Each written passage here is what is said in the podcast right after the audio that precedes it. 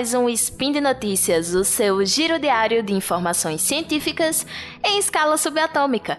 Meu nome é Dani Almeida e hoje, dia 9 Elian do calendário Decatrian, que ninguém usa, e dia 25 de julho do calendário Gregoriano, falaremos de psicologia. E no programa de hoje, a surpreendente memória dos Super Agers. Estamos literalmente morrendo por trabalhar demais e cigarros gamer já existem e estão populares. Roda a vinheta, editor. Speed Notícias.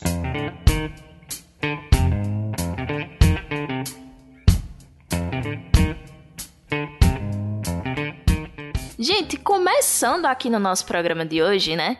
Vem a surpreendente memória dos Super Agers, ou Super Envelhecidos em tradução livre. E aí vamos lá conversar um pouquinho sobre isso, né? No dia 30 de junho desse ano de 2021, foi publicado na revista Cerebral Cortex o estudo Maior diferenciação neural no córtex visual ventral está associada à memória juvenil no superenvelhecimento em tradução livre, porque eu não ia fazer vocês sofrerem com a minha pronúncia terrível de inglês, né? Bom, esse título gigante já dá uma pista de quais foram as conclusões do estudo, né? Mas vamos começar do começo. Os super agers, ou super envelhecidos, em tradução livre e bem ruim, enquanto a gente não encontra um termo equivalente, eles são adultos mais velhos que mantêm uma memória jovem mesmo com a idade avançada. E aí, até agora, nenhum estudo tinha conseguido examinar a atividade cerebral à medida que essas pessoas super envelhecidas aprendiam e lembravam de novas informações. E é nisso aqui que essa pesquisa é tão inovadora. Esse estudo ele analisou dados de ressonância magnética funcional de 41 jovens e 40 adultos mais velhos, enquanto eles faziam uma tarefa de memória de reconhecimento visual. E nos resultados foi mostrado que os superagers tiveram um desempenho semelhante aos jovens na tarefa de Long Delay Free Recall do California Verbal Learning Test. Né? Basicamente, isso é uma tarefa de memorização onde as pessoas elas são apresentadas aos estímulos que elas precisam lembrar, dá uma pausa e aí depois é perguntado se elas se lembram ainda dos estímulos que foi mostrado. E aí, nos resultados desse emparelhamento entre palavras e imagens de rosto ou cenas, os super agers exibiram uma maior diferenciação neuronal, tanto na visualização quanto uma maior reintegração neural na codificação e recuperação dessas memórias. Esses padrões de ativação, eles estão associados a um desempenho melhor de memória Basta a gente lembrar, né, que isso tudo vai depender de plasticidade neural e, portanto, são coisas treináveis. Então, esses marcadores eles sinalizam possibilidades de intervenções futuras na promoção de um envelhecimento mais saudável, né? De modo geral, é, essas pessoas mais envelhecidas elas conseguiram criar um maior padrão de ativação neuronal na, na criação dessas memórias né? O que significa que se eles perdessem partes do, do, daquela rede neural, eles iriam conseguir lembrar daquela outra coisa ativando outra rede. Então, isso pode nos dar grandíssimas pistas para reabilitação e para prevenção né, de pessoas com alguns problemas de memória. E na segunda notícia do dia de hoje, é uma notícia não muito agradável. Aparentemente, nós estamos literalmente morrendo por trabalhar demais. Pois é, galera, no mês de maio, um artigo produzido em parceria com a Organização Mundial de Saúde, OMS, e a Organização Internacional do Trabalho, OIT, confirmou aquilo que a gente já imaginava. A gente está morrendo de trabalhar. Foi constatado que a cada ano 750 mil pessoas morrem de doenças cardíacas isquêmicas e de derrame em consequência de longas jornadas de trabalho. Num bom português, isso quer dizer que tem mais gente morrendo de trabalhar demais do que morrendo por malária.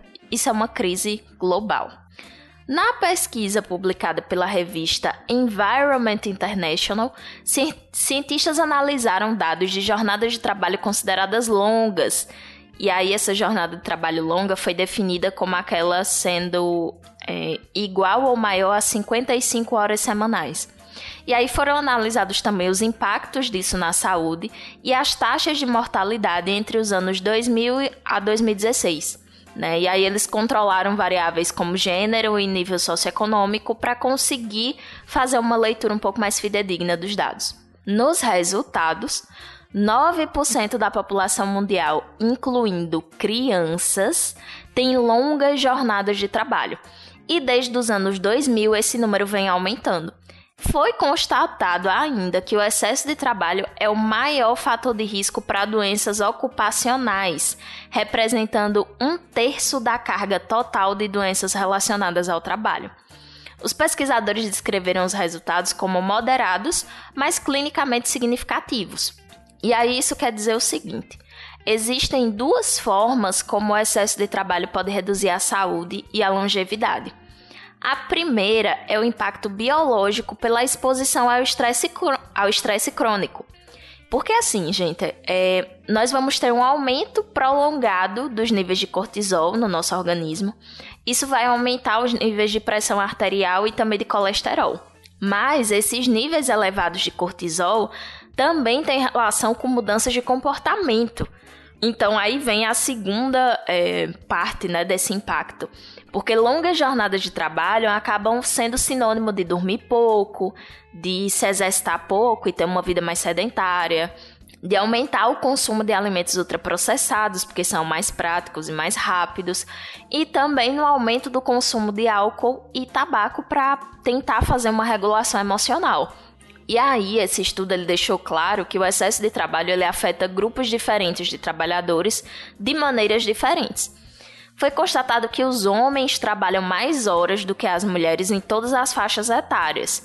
Lembrem-se, aqui a gente está falando de trabalho é, do ponto de vista laboral, então foi excluída a parte do trabalho doméstico. O excesso de trabalho ele vai atingir o seu pico lá na meia-idade, mas os efeitos disso sobre a saúde eles vão se manifestar mais tarde, né? Então, por isso que os autores do estudo usaram um período de 10 anos de intervalo em relação ao aparecimento das doenças para conseguir rastrear os efeitos do excesso de trabalho. Porque a morte excesso, por excesso de trabalho não acontece do dia para a noite, né? E os dados, eles também apontaram que as pessoas do Sudeste Asiático parecem ter as jornadas mais longas e na Europa mais curtas. E aí talvez isso seja influenciado por razões culturais né? É, muita gente que trabalha no setor informal lá nos países asiáticos são pessoas de baixa e média renda, então isso significa que elas precisam trabalhar mais horas para sobreviver e que elas acumulam vários empregos. Outro ponto é que talvez elas não estejam amparadas por leis de proteção social e proteção laboral. Por outro lado, é, muitos países europeus eles desfrutam de uma cultura de trabalho que tem longas férias, tem períodos de descanso maiores, né? E isso tudo tem proteção legal. Né? Na, na União Europeia, por exemplo, existem leis que proíbem funcionários de trabalhar mais de 48 horas por semana. Mas ainda assim, em alguns países europeus, é, tem tido uma proporção crescente de trabalhadores altamente qualificados com jornadas de trabalho mais longas desde os anos 90. E se essa tendência continuar na mesma direção, o excesso de trabalho e os danos à saúde associados a ele só vão aumentar. Né? E isso é bem preocupante porque atualmente a gente tem uma sociedade que glorifica o excesso de trabalho beirando o esgotamento. E à medida que a nossa jornada de trabalho aumenta, com poucos sinais de que isso vai desacelerar, também vai aumentar o número de pessoas que vão sofrer por essas horas a mais, né, dedicadas ao trabalho. E aí, quais seriam essas possíveis soluções para um quadro tão generalizado, né? Bom, é fazer cumprir as leis que limitam o excesso de trabalho em países que tenham redes mais fracas de proteção social, pode ser efetivo medidas de combate à pobreza e programas de bem-estar social, né, para conseguir é, fazer com que essas pessoas trabalhem uma quantidade de horas um pouco mais saudáveis e consigam viver bem. Nossa última notícia do dia tem a ver com os cigarros eletrônicos, ou, como eu resolvi chamar, os cigarros gamers. Pois é, minha gente, eles já existem, eles estão cada vez mais populares entre os jovens. Se você ouviu o episódio do SciCast sobre tabaco, você já deve saber do que se trata, né? Mas se você ainda não ouviu, lá vai. O uso de cigarros eletrônicos está aumentando entre adolescentes e jovens. Pois é, o dispositivo surgiu há cerca de 20 anos como um tratamento paliativo para tabagistas, mas de uns tempos para cá o negócio se tornou um item cool que vem atraindo a atenção das pessoas mais jovens. Esse apelo por esse produto ele tem acontecido por conta das transformações que esses dispositivos sofreram. Né? Se antigamente eles eram horrorosos, hoje em dia eles estão cada vez mais modernos, discretos, pequenos e com uma série de sabores. Sim, sabores. Apelidados de vape, numa tentativa de dissociar da imagem do cigarro tradicional, esses dispositivos têm líquidos saborizados que são aquecidos, gerando um vapor que é inalado e expelido no lugar da fumaça. Mas quais são os grandes problemas disso? Bom, Primeiramente, os líquidos contêm nicotina e uma série de outras substâncias tóxicas, algumas delas ainda desconhecidas no sentido dos malefícios gerados a longo prazo.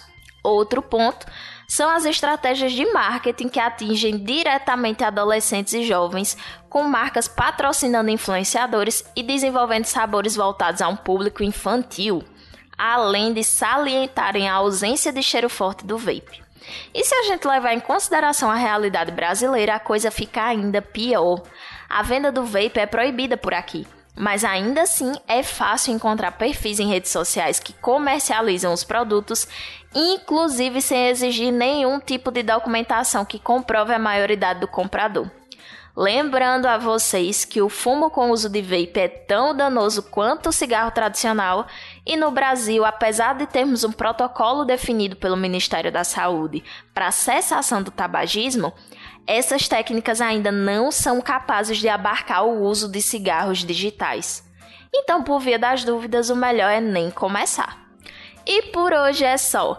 Eu lembro que todos os links comentados estão aqui no post. Vai lá, deixa seu comentário, elogio, crítica, declaração de amor, o que você quiser. Eu lembro também que esse podcast só é possível de acontecer por conta do seu apoio no patronato do SciCast, tanto no Patreon quanto no Padrim e também no PicPay. Comam vegetais, compartilhem memes e façam amigos. Um cheiro e até amanhã!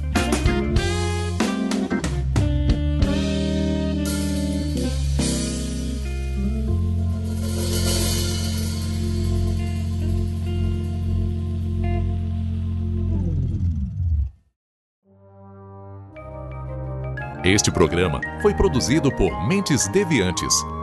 deviante.com.br.